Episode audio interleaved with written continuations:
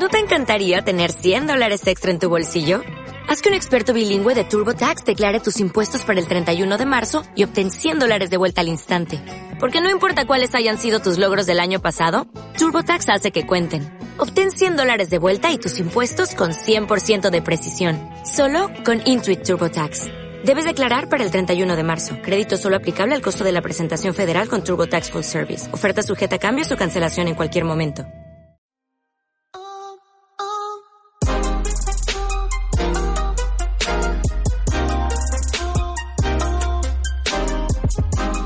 Bienvenido al episodio 93 del podcast Aventuras sobre dos ruedas de chelaclo.com, donde hablamos sobre actualidad, trucos, tecnología y aventuras sobre dos ruedas, ya sea en bici o en moto, y si es por tierra, mejor.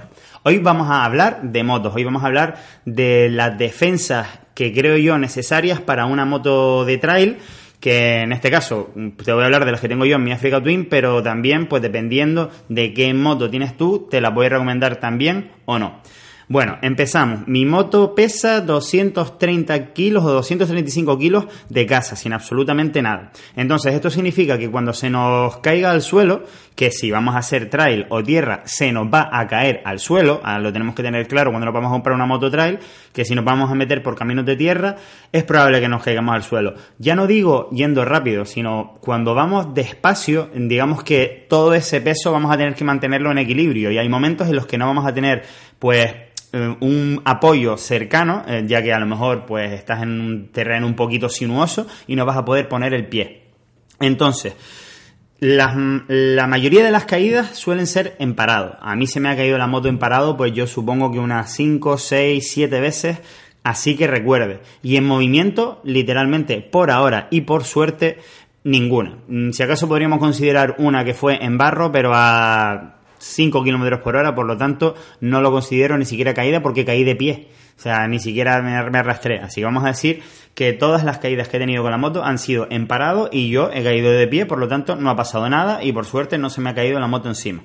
Entonces, mi moto de pintura y de abollones en el depósito o roturas plásticas está perfectamente gracias a que tengo una serie de defensas puestas en mi moto prácticamente desde el primer día.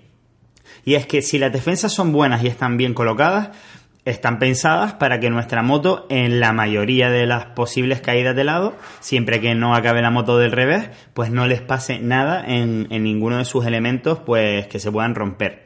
Como puede ser, vuelvo a repetir, depósito, eh, plástico, digamos, de la careta, de la parte trasera, eh, incluso el escape, también se nos podría romper la, mm, el paravientos, no me acuerdo ahora mismo del nombre, pero vamos, eh, ya sabes, la cúpula, la cúpula, también se nos podría romper.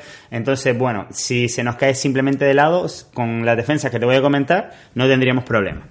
La primera y la más importante es la que vendría a cubrir, digamos, lo que sería el, el depósito, la parte superior, que, que, bueno, que el que tengo yo en particular es Gibi y, me, y se sujeta a la parte delantera del chasis, más o menos al mismo sitio donde se sujeta la araña de, de lo que sería la cúpula. Y tiene un tornillo, pues uno o dos tornillos bastante grandes, porque estas defensas, bueno, todas las defensas de la moto las he montado yo. Y, bueno, en principio la Gibi no son las mejores porque tienen, digamos, hay dos puntos en los que tienen uniones que en los golpes se suelen torcer un poquitito y la, mis amigos, los gemelos rusos, los que salen en, en los vídeos, eh, Víctor y Petro, pues ellos tienen una que es mejor que la Gibi, claramente. El tema es que no me acuerdo del nombre y es una pena no poder decírtelo, pero, pero a ver si puedo dejártelo en las notas del programa.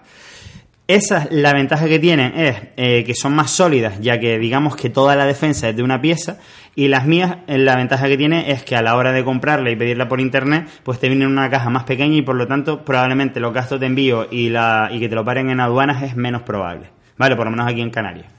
Entonces, eh, la segunda parte de esa defensa sería la defensa que vendría a cubrir pues el embrague o digamos la parte baja del motor y que de hecho se une con una pieza para aumentar la resistencia con la defensa superior. Entonces ya digamos que hemos creado una jaula por encima del motor y digamos eh, cubriendo un poco el depósito y el, carenado frontal. Entonces se queda toda esta zona delantera bastante sólida. Eh, ya cerquita de esta que le estaba que, que te estoy comentando veo súper indispensable, por lo menos en la Africa Twin, que los colectores salen por debajo del motor. La, pues un cubre cárter. Un cubre cárter es esencial, ya que haciendo off-road es muy, muy normal que salte salten piedras del escape hacia atrás. Y ya no solo eso, sino que en ciertos sitios, a lo mejor un poquito complicados, pues vamos a rozar el cubre cárter y si no tenemos el cubre cárter, el cárter y podemos dañar pues el cárter, que sería lo peor que podríamos dañar, pero también, por ejemplo, como me pasó a mí, mm, abollé un colector. Y esto, bueno, cuesta dinero y, con suerte puedes seguir la ruta y con mala suerte ahí te quedas. Así que cubre cárter súper importante. Hay que tener en cuenta que por lo menos en la Africa Twin de 2016, que es la que tenía yo, no, eh, no existía el, la Adventure y por lo tanto el cubre cárter que venía era prácticamente de broma, porque no sí cubría el cárter un poquito, pero no cubría el colector, por ejemplo. Entonces el que tengo yo, si no me equivoco, no sé si era de la marca AW Mototech o algo así creo que se llamaba. Eh, bueno, tampoco me acuerdo exactamente porque lo, monté hace bastante tiempo y la verdad que es un poquito coñazo de montar. Por cierto, la defensa baja Gibi, para montarla tienes que eh, desmontar un tornillo que sujeta el motor al chasis. Y me recuerdo cuando monté estas defensas que fueron cuatro horas de montaje. Porque de hecho busqué por internet un vídeo de alguien montándolo en plan cámara rápida y ponía eh, tiempo estimado 3-4 horas. Y dije, va, esto ni de coña, esto lo hago yo en 2 horas. Pues 4 horas o 5 me, pasé. Es decir, no es fácil de montar e incluso si no eres muy habilidoso, que yo no soy demasiado habilidoso, te recomendaría que se lo llevaras a un taller para que te lo dejaran perfectamente porque desde que descuadra uno de los tornillos y entre de lado, pues ya pues tiene menos mm, efecto, digamos, la defensa en la moto. Entonces, aquí vendría la defensa extra que personalmente recomiendo, que sería que no es una defensa en sí, pero hace de defensa. la estructura que soporta las maletas rígidas de Gibi, que es la misma que la de capa, y entiendo que todas las marcas de, de, maletas rígidas de moto tendrán también sus especies de jaulas, pues yo las, siempre se las dejo puestas incluso cuando no llevo las maletas y sobre todo cuando voy a hacer tierra, ya que quieras que no protegen, por ejemplo, el escape, está protegido por esa jaula. Cierto es que añade peso a la moto y por lo tanto le quita agilidad, pero es una tranquilidad cuando se te cae de lado, pues que no hay, no he tenido ningún problema con eso. Lo único que una vez partí una pestañita que era de sujeción de, de la maleta, pero que vamos, que había repuesto específico porque debe ser que es algo, una pestaña que se rompe con, con relativa normalidad. Así que bueno, te aconsejo muchísimo que le pongas la jaula trasera incluso si no vas a llevar las maletas, porque digamos una defensa de la parte trasera de la moto y también protege un poquito lo que sería el, colín, entre comillas, los plásticos traseros y, bueno, yo creo que también es interesante. Por ejemplo, un compañero tuvo, tuvo un golpe una vez mm, con muy mala suerte y, y cambó el subchasis de la moto, del Africa Twin. Entonces, yo creo que con estas defensas que te comento, probablemente no lo hubiese eh, cambado. Entonces, bueno, es otra recomendación que te daría.